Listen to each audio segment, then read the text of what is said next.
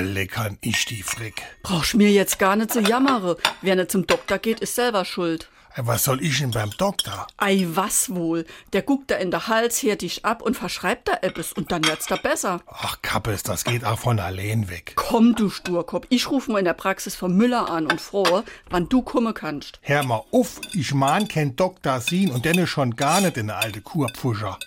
Warum wir so reden. Wie ma schwätze. Mit Kurpfuscher bezeichnet man abwertend medizinisches Personal oder solche, die sich dafür halten, denen man nichts zutraut und bei denen man sich als Patient schlecht aufgehoben fühlt.